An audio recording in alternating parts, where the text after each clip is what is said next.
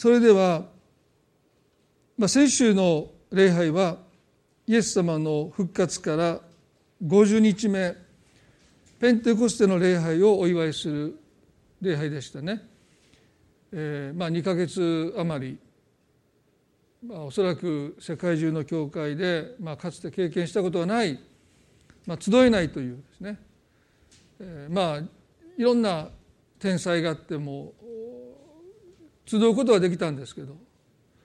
まあ、集えないというそういう状況の中で、えー、ライブであるいは録画で皆さん礼拝を守っていてくださって、えー、まあ2か月ぶりに再開した礼拝がこの聖霊が降誕されたこの降臨されたというペンテコステの礼拝をもって再開できたことはですねとても神様のメッセージじゃないかなというさえ思いました。で今朝は無力感からの祈りというシリーズをさらに続けていきたいというふうに思っています。主にマタイの6章をテキストにしながらこれからしばらくの間主の祈り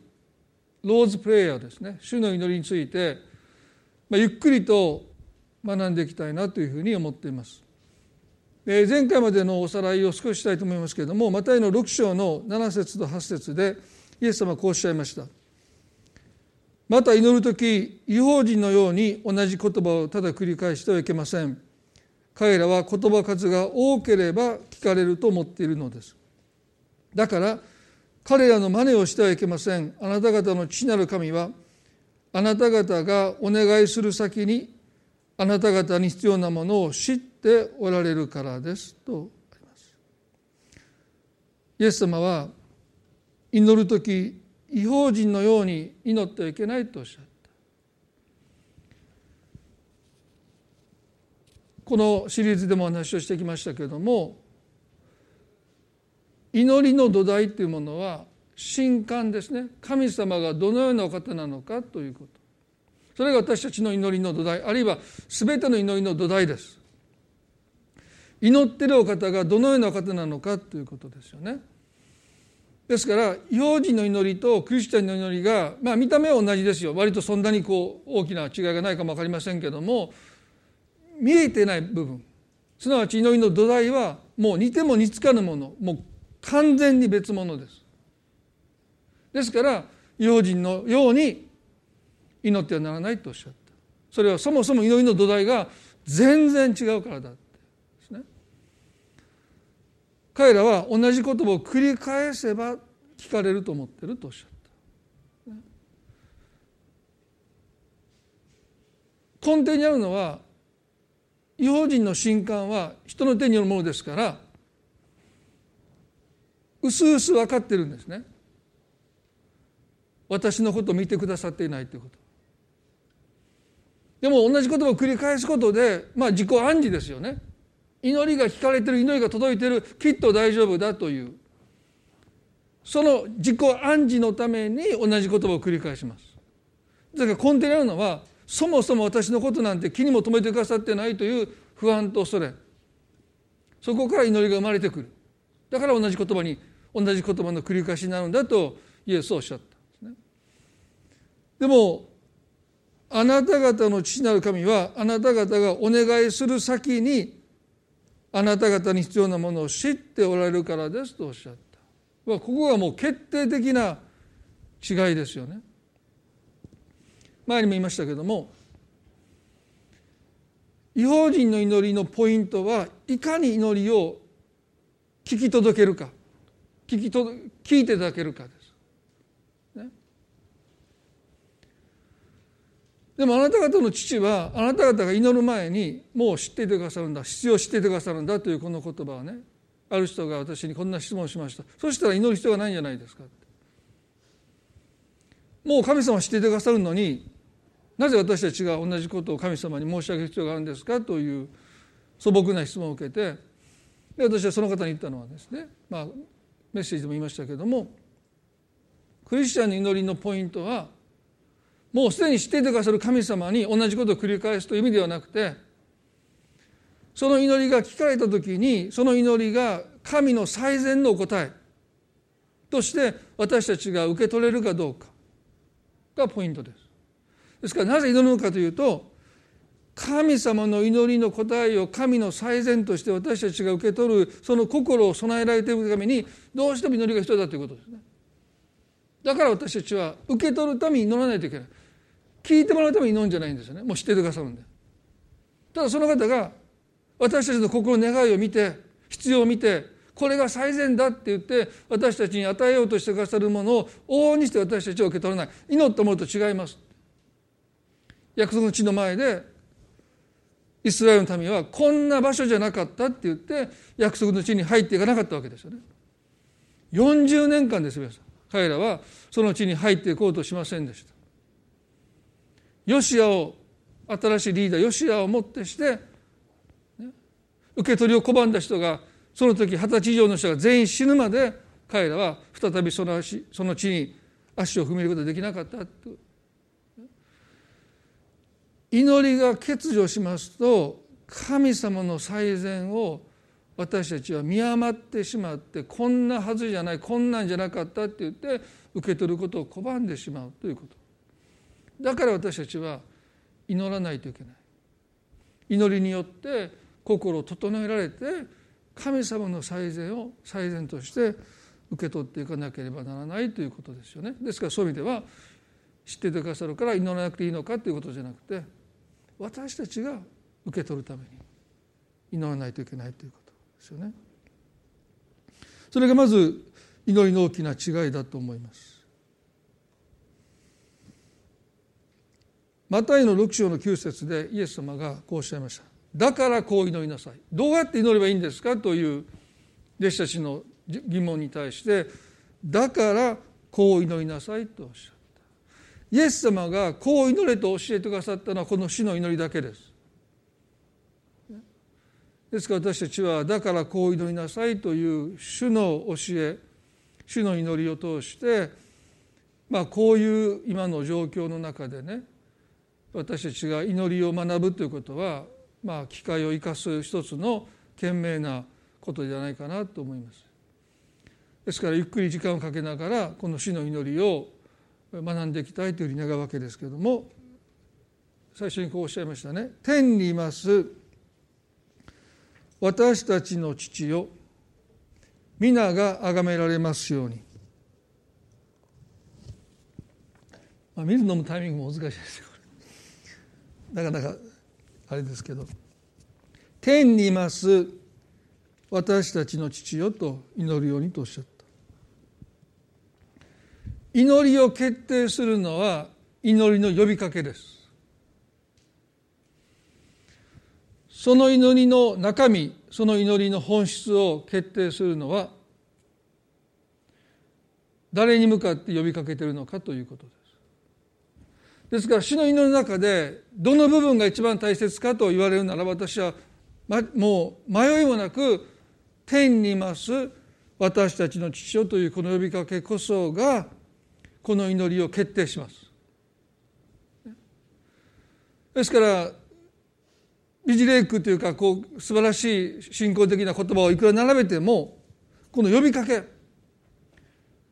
誰に向かって私たちは祈っているのかということの啓示それが私たちの心にはっきり示されないと、まあ、そのようにはなんとなく同じ言葉の繰り返しにさえなってしまう。ですから今日は天にいます私たちの父よというこのこの短い箇所だけを取り上げてご一緒にこの祈りを学びたいというふうに思うわけです。祈りの土台である神官神がどのような方であるのかということともう一つ天にいますというイエスがおっしゃった。その方がどのような場所におられる神なのかということが私たちの祈りのもう一つの土台です。ですからこの方がどのような方私たちの父ということは来週学びますけれどもそれも私たちの祈りの土台です。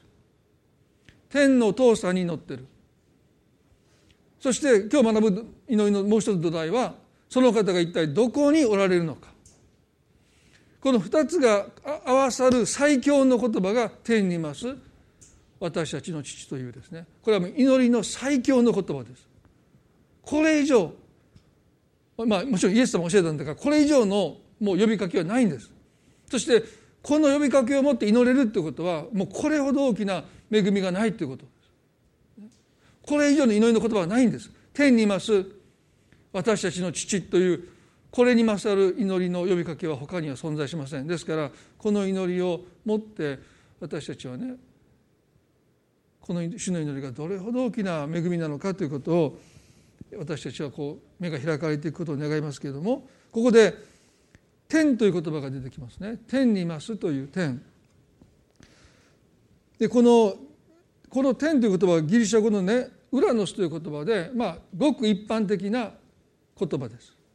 天と地という表現がありますけれどもそれは地と対照的な場所としてというか地と対象の天という、まあ、多くの人が天国という普通に言葉にする時の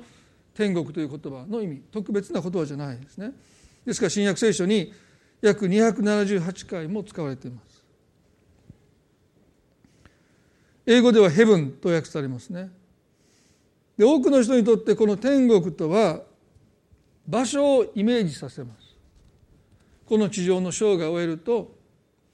私たちはこの地から天国に移される。肉体が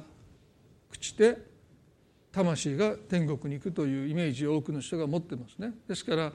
天国と聞くとまあイメージとしては場所ですね。天にいます私たちの父よというこの祈りは多くの人の中でおそらくこういうイメージだと思いますね。天国にいる私たちの神様というイメージではないかなと思います。皆さんそういうことを考えたことないか分かりませんけども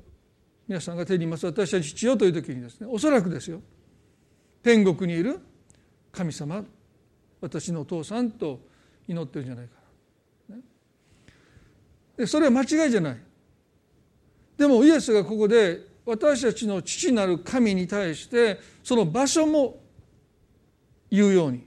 天にいますというその言葉を付け加えられたのはただ天国にいるという意味ではありません。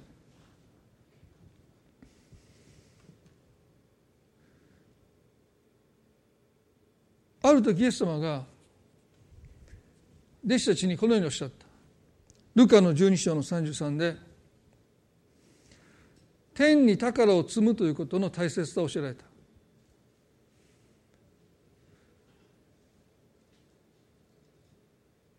ルカの12の33を見しますね。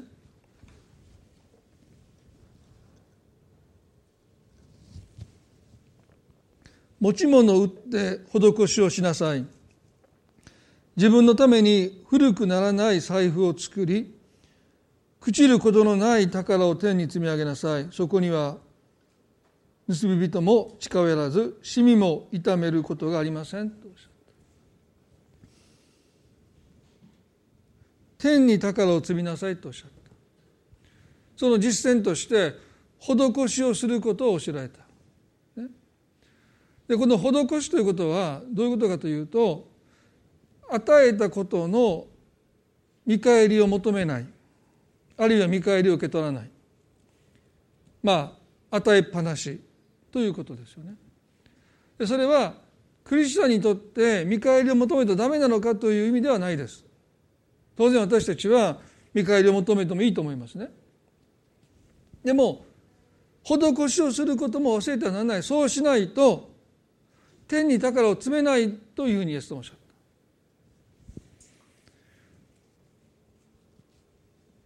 ですから何でもかんでも施しをしないというわけではない施しをしなさいという意味ではなくて施しをしないならばすなわち天に宝を積まないならば天国っていうのは天っていうのはあなた方にとっていつまでも観念的な場所になりますよとおっしゃってる、ね、どこかにあるね、場所。という観念の場所でしかありませんよ。でももしあなた方がこの地での報いを受け取らないあえて受け取らないで天に宝を積んでいくならば天が天国がリアリティを持っていくもっと言えばその天国のリアリティに影響を受けて生きるようになっていく。しかし残念なことなんですけども私自身もそうだと思いますけども天国のリアリティが今の生活にどれだけ影響を与えるかというと非常に限定的ですよね。この地上の生涯を終えたならば行く場所として私たちが考えている限り天国がそのリアリティが今の私たちの生活に影響を与えるということは非常に限定的です。ある神学者がこういうふうに言いました。私その言葉をね心から賛同するんですけどこの地上の歩みはあくまでも予行練習です。本番は天国から始まります皆さんまあ答えなくていいですよ。ここの中であの言ってくださいね。この地上のまあ70年80年100年ねそれはあくまでも天国での生活の予行練習をしてるだけに過ぎないって言いました。本番はですよ。本番はあなたが天で生きる時にそれこそがあなたの人生の本番なんだって。でもねそれを聞いたクリスチャンの多くがですね賛同しないかも分からない。頭で分かってるけど本番は今です。天国おまけなんですね。まあ行けたらいいなぐらいですね。でもそうじゃないって今が予行練習だって。聖書はそのことを私たちに繰り返し繰り返し語ります。新しい天と地の影、ね、おぼろげに私たちがそれを見てそれを慕い求めながらヘブルでは地上では旅人であることをね告白しながらやがてその新しい天と地があってそこでの神と共に生きる本当の意味での私の人生が待ってる。でそれに今備えてる。皆さんどう思いますか？いや私はそんなふうに思わない。今が本番で。今が全てで、ね、まあ、だからもう死ぬまでにまあ言いました。もう食べたいものを全部食べ尽くしてもう何の後悔もなく天国に行きたい。まあ皆さん逆ですよね。それやったらもう今が本番ですからね。たくさんの後悔を残しながら、ね、私は天国に行くんでこの地で私はもう、ね、あれも食べたかったあれも食べたかったもう最後あのところも行きたかったもう食べ尽くして思い残すことがないぐらいにっていう生き方はやっぱり天に宝を積んでない生き方になるのかもしれない。今の命を無駄にするとかおろそかにするという意味じゃなくて天のリアリティが私たちの生活にどれだけ影響を与えるのか。ということは天に宝を積むということがなければいつまでも観念の中に閉じ込,、ま、閉じ込められていますよとおっしゃってる、ね、そしたらこの宝とは何でしょうか。何を私たちは天において受け取るのか。例えばお金を施します。すると天国でそのお金を私たち利子をつけてもらえるんでしょうか。そんなのもらったって使い道ないんですからね。だから地上でお金を施しても天国でお金をもらってもそれは紙切りですね。全部タダですからね。別にお金必要ないわけですから。天国でいろんな家の大きさがあって、ね、そこで受け取ったもので家が選べたらいいですけどそれも別にそんなないですからね。ということはこの施したものが例えばお金であってでも天国で受け取るのはお金じゃないとすれば一体何を私たちは宝として積んでいくのか？何を報いとして神様から私は受け取っていくのか？盗み人も近づかず市民もそれを痛めないっておっしゃったその宝と何かそれは一言で言うならば正しい裁きです。神様が私たちを正しく扱ってくださるという。それが私たちの宝です。もし私たちがプレゼントを誰かに差し上げて一言もありがとうって言われなかったら私たちが何を思うかというと正しく扱われてないと思うんです。一生懸命料理を作って料理を出したのにまずいまずいこんなの食べれないってまあそんなの言ったらもう大変なことになりますけどね。まあ言ったとしますね。そしたらそれは正しく扱われてないという、ね、報われないということはそういうことですよね。ですから天で私たちが積んでいる宝は正しく扱われるという。ですから地上でありがとうって言ってもらえなくてもそれが宝として積まれていく時に神様が言ってくださるし全ての私たちが人生において理不尽なことを全部神様が正してくださる。もう全てのことが私たちの中で全くもって納得できる。心の痛みが全部消え去る。それをもってして神は私たちに報いてくださる。だから僕別に豊かにしてくださるとか多くのものをくださるんじゃなくて今まで経験したありとあらゆる理不尽に対して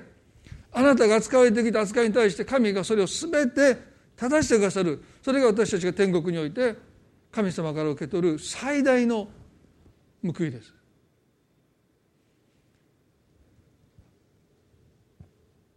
イエス様はですねこの「天」という言葉を「天にいます」というこの言葉をねあなたの人生に対して最終的に正義をもたらすことのできる全ての不正を理不尽を正すことのできるその立場にいるという意味で天にいますということなんです。ですから人があなたにどのように扱おうが最終的には神が天に手かすることのゆえに全てが正されていくんだそれが私たちの祈りの土台ですただ天に向かって私たちの天国のお父さんっていう祈りは親し親しみを与えますよく言われることはね「アバ父を」来週言いますけれども「アバ父よ」と呼びかけることによって私たちは親しみを感じるんだけどもでももしその方がただ親しいだけで天におられるというその立場にその方がおられないならば私たちの祈りは虚しくなります。ルカの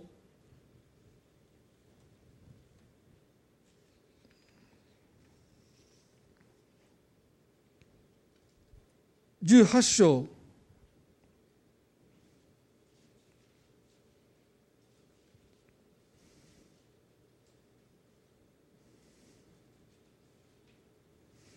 一節から五節まで。ルカの18章の一節から五節までですね。いつでも祈るべきであり失望してはならないことを教えるためにとあります。この例えの目的は私たちが失望して祈ることをやめないための秘訣祈り続けていくための秘訣が何であるかそれを教えるの教えるための例えですけれどもそこに登場するのがなんと裁判官ですね。ある町に神を恐れず人を人とも思わない裁判官がいたとあります。なぜ失望しないで祈ることとその例えに裁判官が登場するかというと先ほどお話もしました。私たちの祈りの土台は神がどのような方なのかだけでなくてどのような場にその方がおられるのかということの確信。もっと言えば正しい裁きをできるお方なのかそうでないのかということが私たちの祈りの決定的な土台です。でその方にその力がないならば私たちの祈りはやがてやみます。ここにねある町に神を恐れず人を人とも思わない裁判官がいたと書いてます。この町の人々が無力感に支配されていたことは想像に難くないですね。正しい裁きが行われないというその思いこそが人々の心に無力感を植え付けますですからこの町の人たちはおそらく裁判所に行って正しい裁判をしてくださいとはもう言わなくなってる言い換えれば誰も祈らなくなる神の祈らなくなってる。ですからこのお話を聞いてる人たちのそれが霊的な状態でした。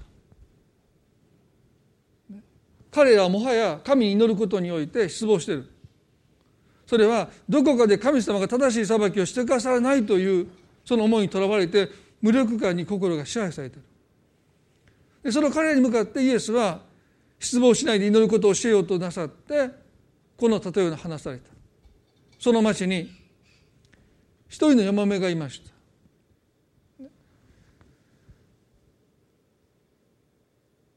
彼のところにやってきては私の相手を裁いて私を守ってくださいと言ってた。彼はしばらく取り合わないでいたが後には心ひそかに私は神を恐れず人を人と思わないがどうもこのヤマメはうるさくて仕方ないからこの女のために裁判してやることにしようでないとひっきりなしにやってきてうるさくて仕方がないと言いました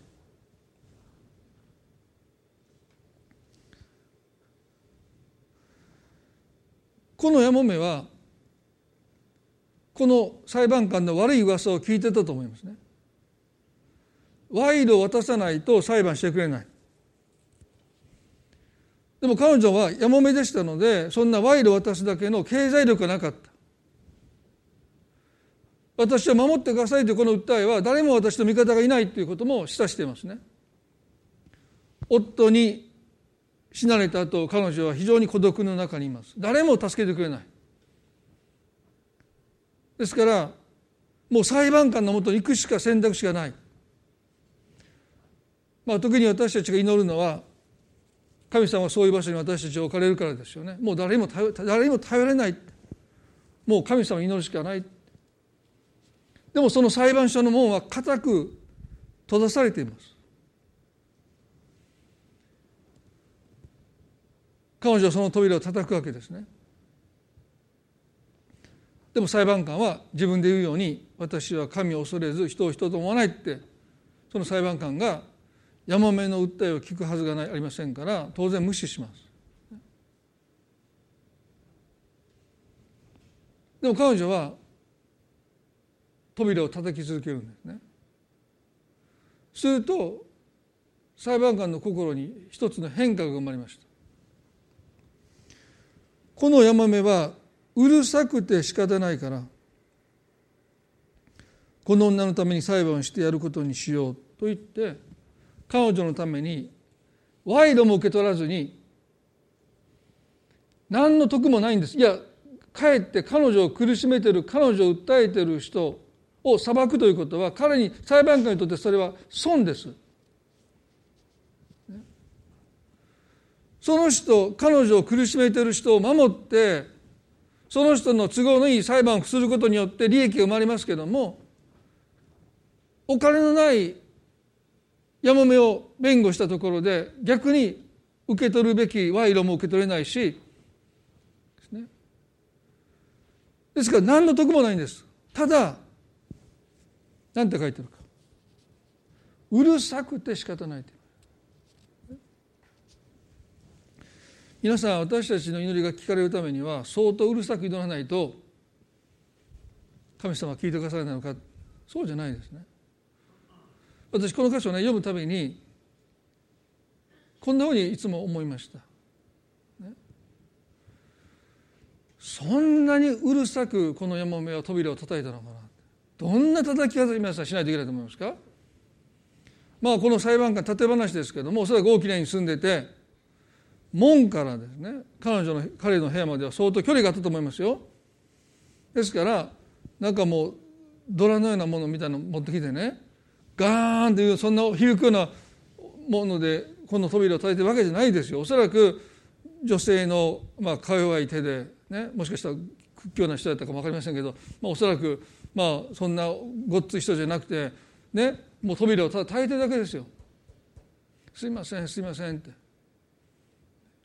だからそんな音なんていうのはおそらくね彼が言うようにうるさくて仕方ないっていうほどね彼のもとに響いてるわけじゃないと思うんですね。ダンダンダンダンダンってそね。こんなこと何時間もできるわけじゃないじゃないですか。ただトントントントントントンって。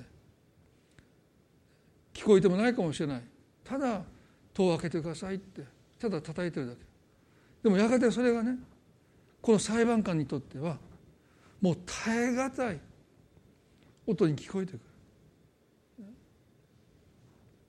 そしてもう彼はねもう頭を抱えてねうるさいって。もう我慢できないって私は神も恐れない人を一つも恐れないんだけど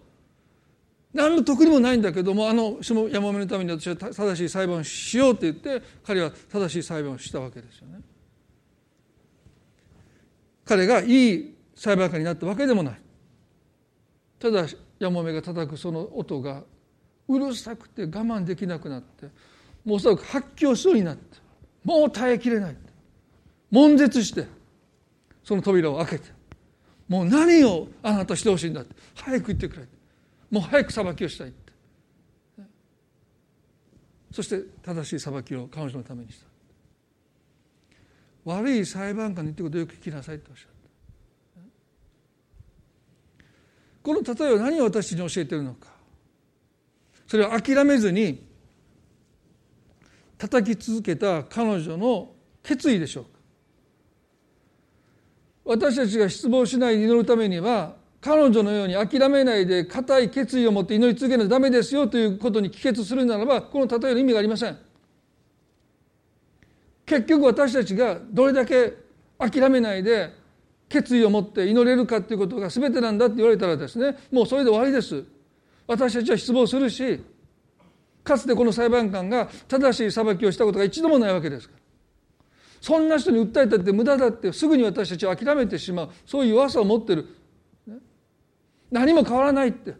今全米の各地で暴動が起こってますけれどもまさにああなって言ってしまう。ある黒人の人が言ってました。私たちは神に祈ってきたけれども神は何もしてくれないって。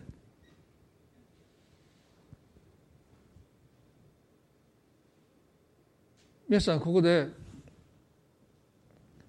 イエスがこの例えを話されたのはこの最後の結論ですね。18の7で「まして神は」とおっしゃった。やっぱり神様じゃないと私たちの祈りが失望していくんですよね。この方が登場してくださらないと。ましてましてや神は夜昼神を呼び求める呼び求めている先民のために裁きをつけないでいつまでもそのことを放っておかれることはあるでしょうか。私たちの祈りが失望に終わらないでいつまでも祈り続けることのできる土台は神様が天にいますこと。私たちの目に映るところではもう神なき世界神がどこにおられるのかそう思えて仕方ない理不尽がまかり通って不正がまかり通っていくその中にあったとしても私たちの天の父が天にいてくださる天にいます私たちの父だというこの確信。やがて神は正しく扱ってくださる正しい裁きをしてくださるというこの確信がこのヤマメを諦めさせずにか弱かったかもしれないそんな大胆な祈りじゃなかったと思いますよ。ただ扉戸を叩いてるだけです。でも彼女の中にあったその祈りを諦めなかったのはこの天にいますという。神様あなたはこの悪い裁判官の上にいてくださることを私は知っています。だから私は戸を叩き続けます。あなたが天にいてくださるから。そしてついに見てが動いてこの悪い裁判官が悔い改めたわけでもない。ただ山の叩くこの塔を叩く小さな音にこの裁判官を悶絶し始めてもう一刻も早く裁きをしたい。裁きをさせてください。何が望みですか？早く言ってくださいって逆に裁判官の方が懇願してる。お願いですから。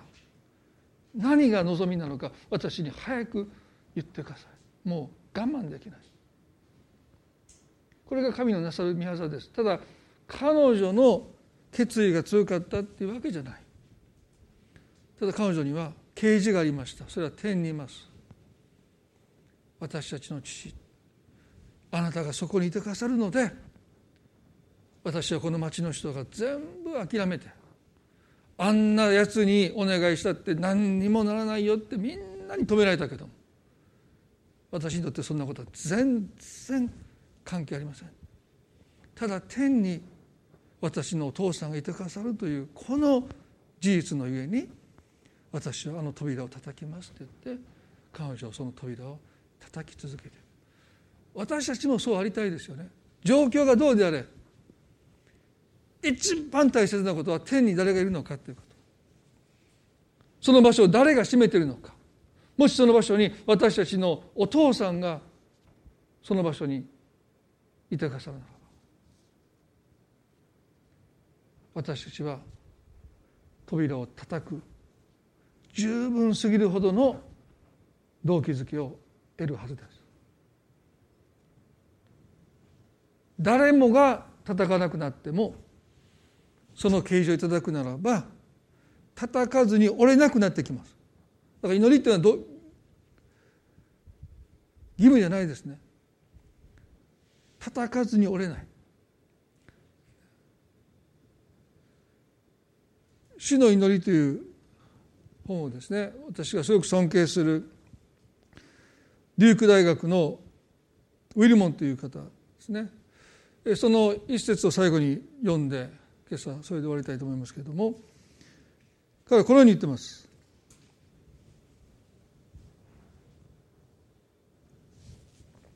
さらに私たちが祈る時神がどこにおられるのかということがごめんなさい神がどこにおられるのかということからも大きな違いが生まれます。もし主イエスがこっそりと私たちの心の中にしまい込まれている方でしかないならもしも神が人間の最大の願望や最高の経験の投影でしかないなら祈ることには何の意味もありません。このような小さい神々には私たちが抱えている大きな問題を前にして何もすることができないからです。しかし私たちは天にいます。父なる神に向かって呼びかけます。だからこそ私たちは途方もなく大きな贈り物が分け与えられることを大胆に求め世界への食物を国家間の平和を結婚生活の癒しをがんの治癒をそして雨を求めて祈るのです。私たちがそのような贈り物を求めて大胆に祈るのは私たちの祈りの相手が天地を支配しておられる唯一の方天におられる父であるからです全くその通りだと思いますね。私たちの父なる神がどこにいてくださるのか天にいます。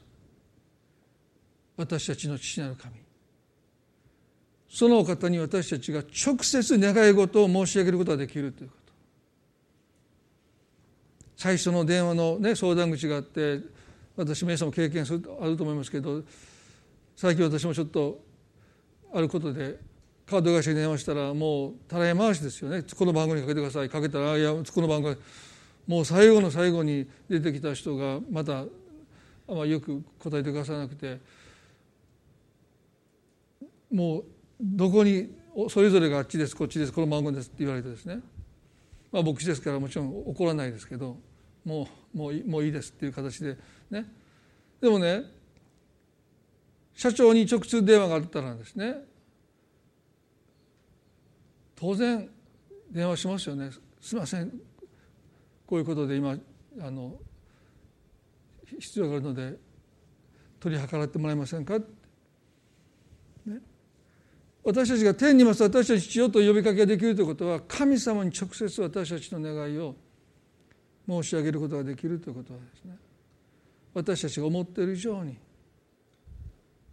大きな神様からの祝福だと思うんですね。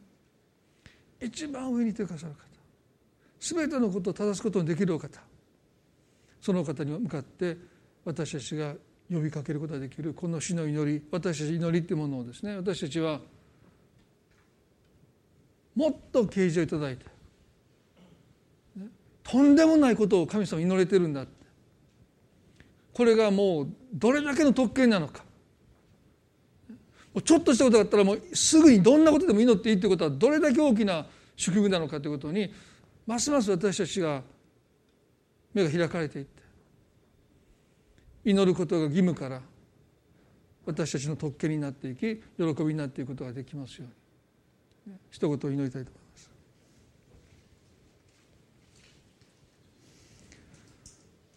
天にます私たちの父よ。神様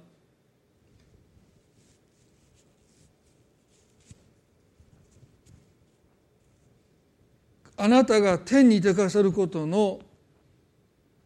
啓示。私たちを失望させる。どうしようもできない。どうもならないことの上にあなたがいてくださること。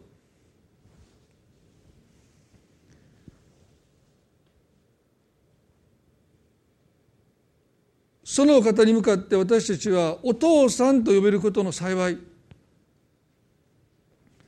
神様今日いろいろな難しい状況の中に多くの方が置かれていると思います。でもそれがどんなに困難であってもあなたは天にいます。その上に座していてくださる。そして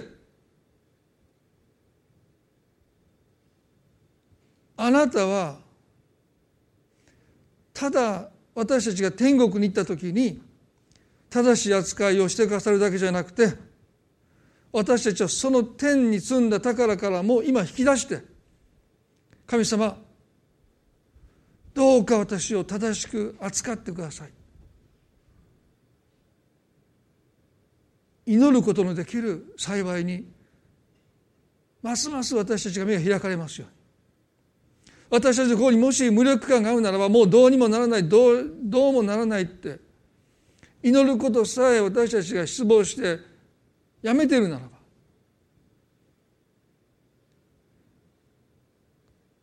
あなたが天に出かさることの啓示を私たちの心に表してくださ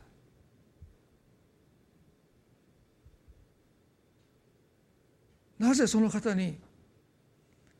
私たちは祈ることを諦めてしまうのただ天国にいて遠くから私たちを見てるだけじゃない。全てのことを正すその場にあなたがいてくださる。あなただけが全てのことを働かせて益とすることのできるお方。その最高責任者としてあなたがいてくださる。その方に私たちが祈れる。あなたに向かって天にいます私の父よと祈れるこの幸いを神様ありがとうございます。どうか祈ることにおいて失望している方がおられるならばその失望をあなたが取り去ってくださるように心から祈ります。この礼拝を感謝いたします。どうか今集われているお一人一人の上にまたそのご家族の上に等しくあなたの祝福があるように愛する私たちの主イエスキリストの皆によってお祈りいたします。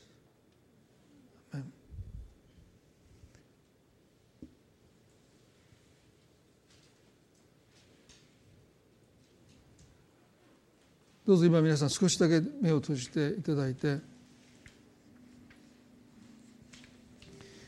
一曲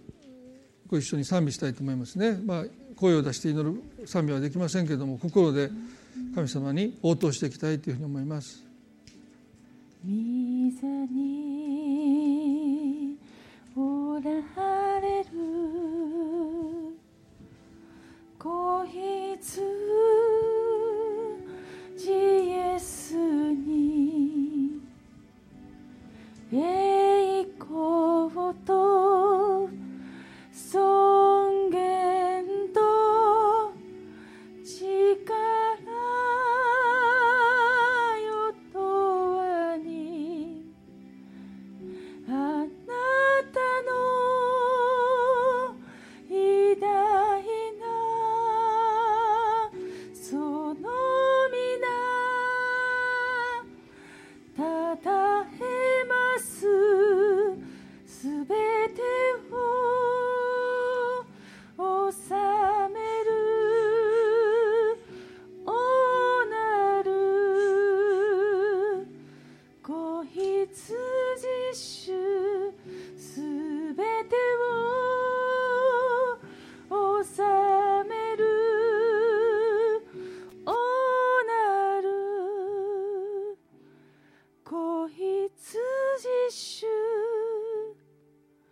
イエス。